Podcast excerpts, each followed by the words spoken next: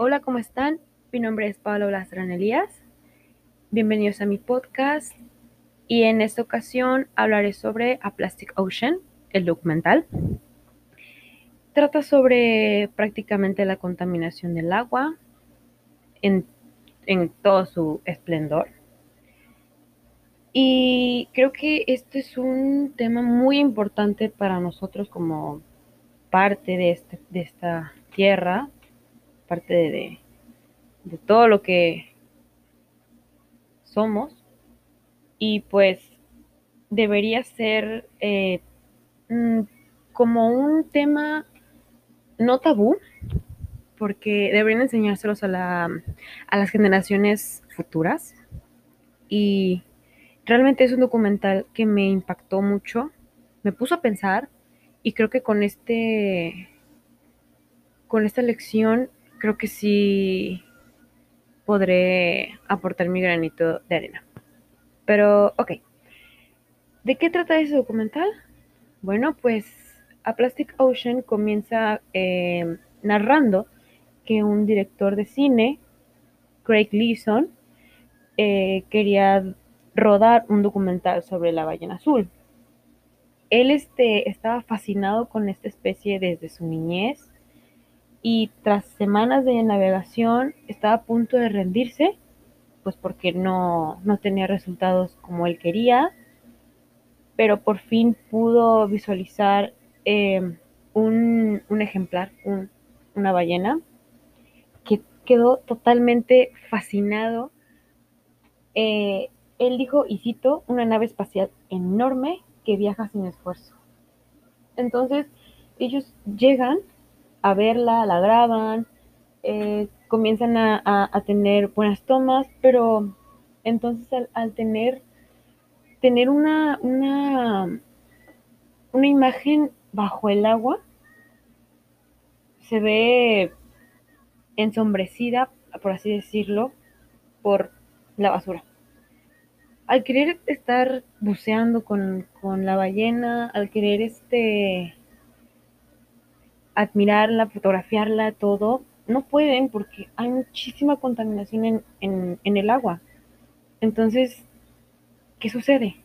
Se ponen a pensar que, que cómo es posible que están muy lejos de tierra haya basura. O sea, es algo impactante, impresionante. Y entonces siguen a la ballena eh, por todo el Océano Índico, eh, a unos kilómetros este, por Sri Lanka.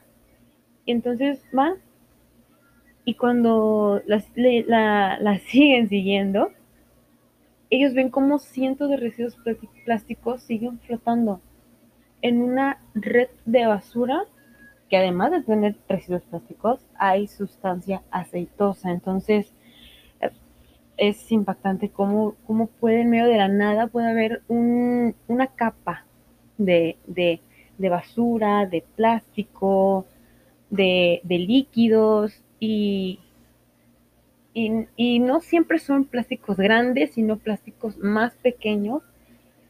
Y no sé, y la verdad no sé cuál es el más preocupante, si los plásticos grandes o los plásticos pequeños, porque los grandes, bueno, los grandes están en los animales grandes, como hemos visto muchísimas veces en, en videos en las redes sociales, de que hay animales que se enredan, eh, quedan atrapados, o de plano mueren de hambre, o las, tor o las tortugas que, que comen bolsas de basura al confundirlas con medusas. Muchísimos, muchísimos, muchísimos. Además de estos plásticos grandes, también hay plásticos pequeños. Y obviamente nosotros sabemos que, que los, los animales más pequeños comen cosas más pequeñas. Por ejemplo, los pescaditos se alimentan de, de plancton, de, de pescados más chiquitos todavía.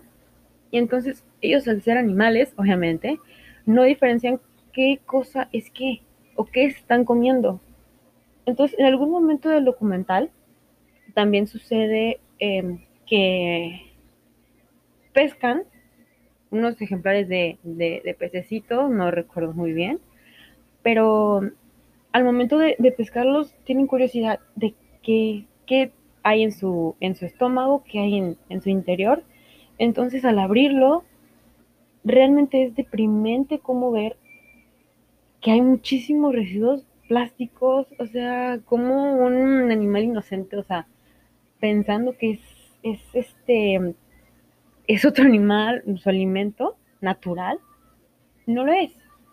Es plástico y luego hay plástico, filoso que termina dañándoles el estómago o les provoca un sangrado o les atraviesa los mismos intestinos, o sea, es muy deprimente ver, ver, ver realmente cómo, cómo sucede eh, eso, esas cosas, esos cambios. Y retomo la parte que, de los animales que llegan a, a, a, estar atados, a estar atorados en las redes, porque además de eso, eh, hay mucha gente que se dedica a la pesca, o sea, a las empresas que se dedican especialmente a eso, yo creo, no sé si dejan ahí las redes por muchísimo tiempo, si son conscientes de que en algún momento van a cazar algo, no sé, pero eh, hay animales más grandes, por ejemplo los delfines que se les atora la cola y terminan quedando atrapados, muriéndose de hambre. Y, ah, eh, añadiendo un poquito de otro, otro tema, vi en un en una publicación, no recuerdo en qué red social, creo que en Facebook, un, un, una ballena,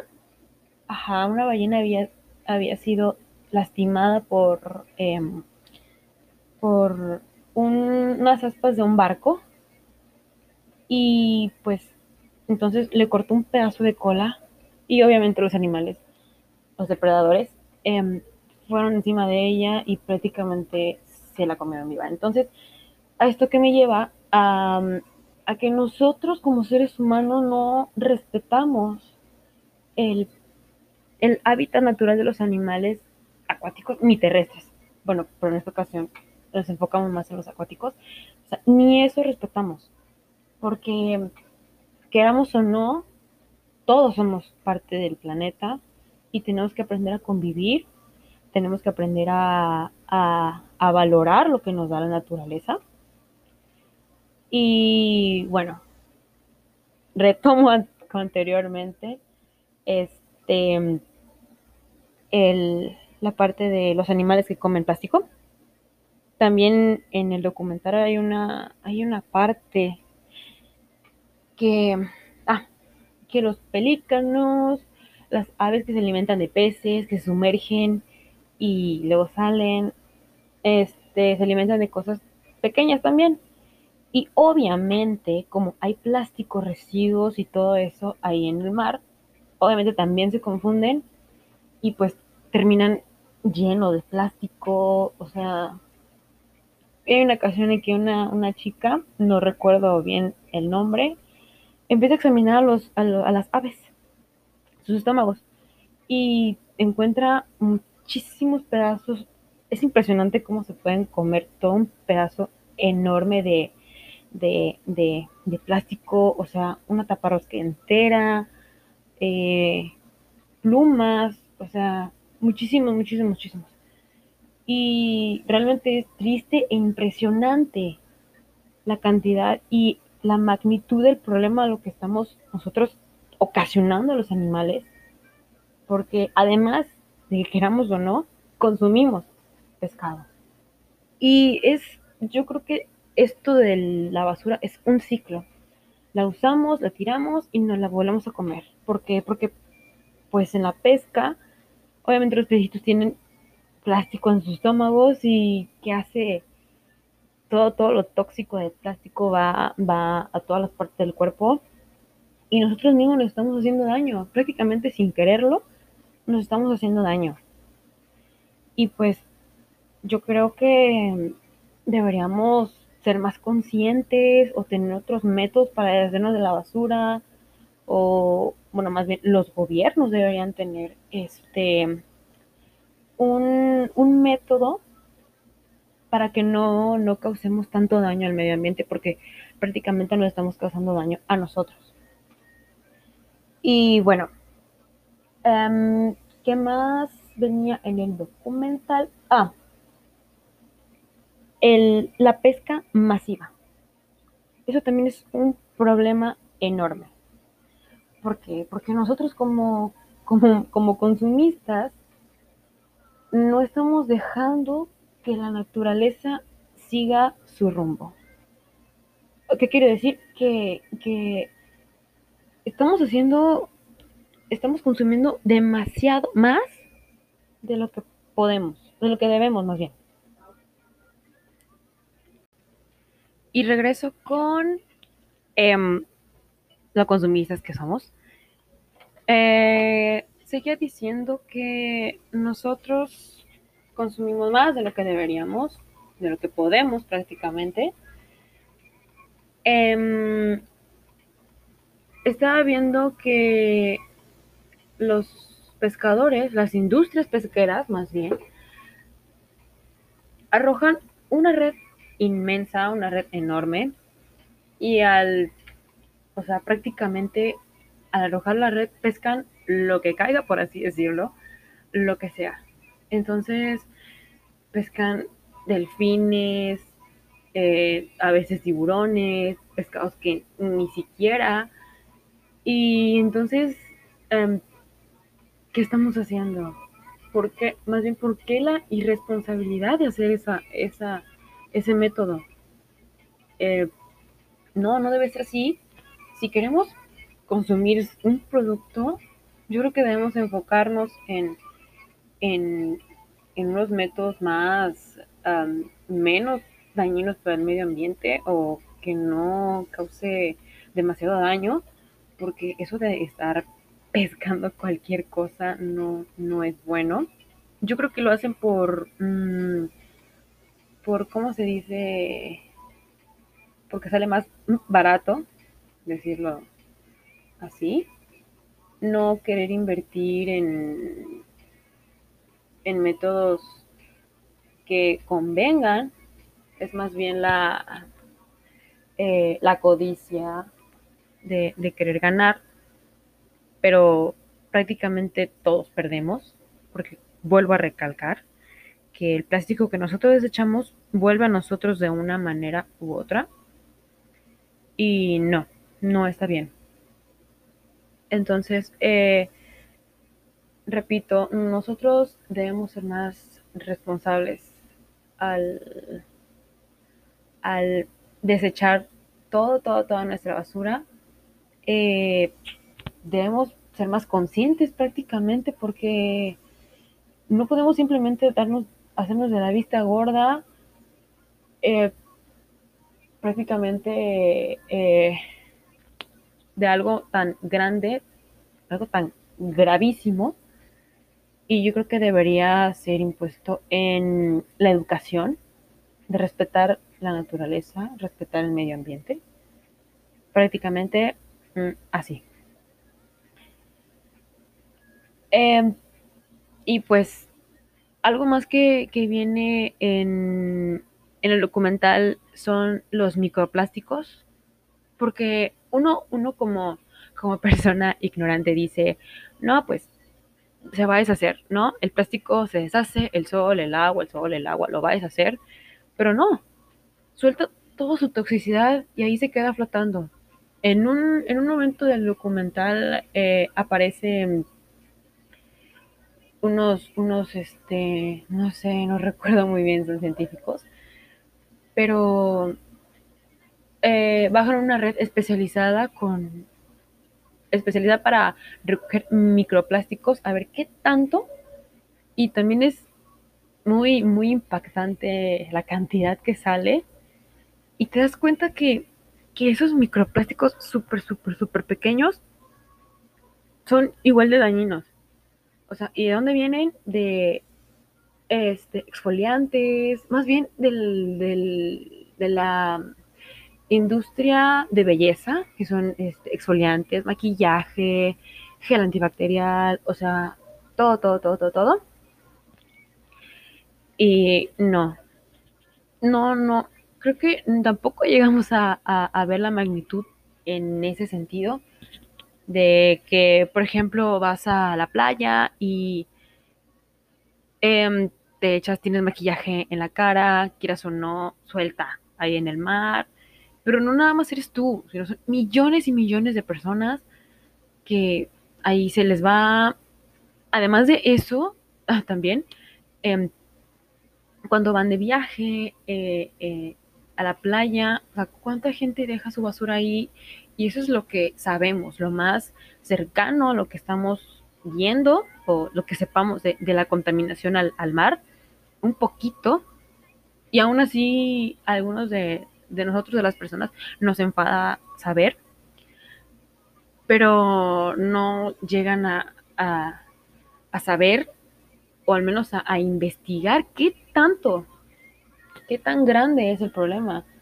Porque además de eso, eh, no recuerdo cómo, cómo, cómo se, se llama, es un, un, es como una, una isla de basura y está del tamaño del doble de Texas.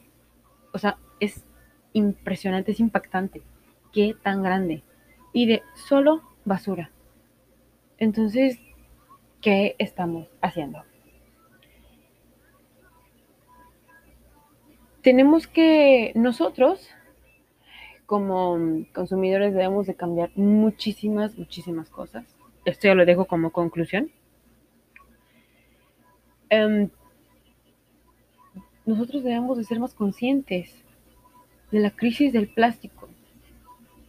Ahora, eh, últimamente, bueno, que dejaron de vender eh, bolsas de plástico en los supermercados, eh, muchísimas cosas, es, es solo un porcentaje súper pequeño, muy pequeño, porque todos los productos vienen en plástico. El papel de baño, este, los lapiceros que vienen en paquete, todo. Los pañales, todo, todo, todo, todo, todo viene en plástico. Entonces, ¿de qué nos sirve? Las verduras vienen en, en plástico, entonces debemos de ser un poquito más conscientes nosotros eh, al escoger o al, al, comprar. Debemos ser más, más conscientes en ese sentido porque estamos acabando rápidamente con, con, con nuestro planeta, que es nuestro hogar. Eh, debemos de ser uh, responsables con, con lo que compramos, con lo que consumimos. Debemos ser muy responsables. Ahora sí que comprar lo necesario. Y en esta pandemia muchísimo más. Yo creo que hubo un pequeño descanso para, para el medio ambiente, porque ahora, ahora sí que nosotros estamos encerrados. Eh, debemos de, de quedarnos en casa, pero también otro, otro, otro dato, he estado viendo también en, en las redes sociales que hay muchísimos cubrebocas en el mar, entonces no creo, no creo que sea beneficioso. Pero, ok. Dejo como conclusión que debemos prácticamente ser más responsables con lo que consumimos, debemos de tener ideas, debemos de implementar educación, eh, el respeto al medio ambiente en las escuelas y creo que sería todo.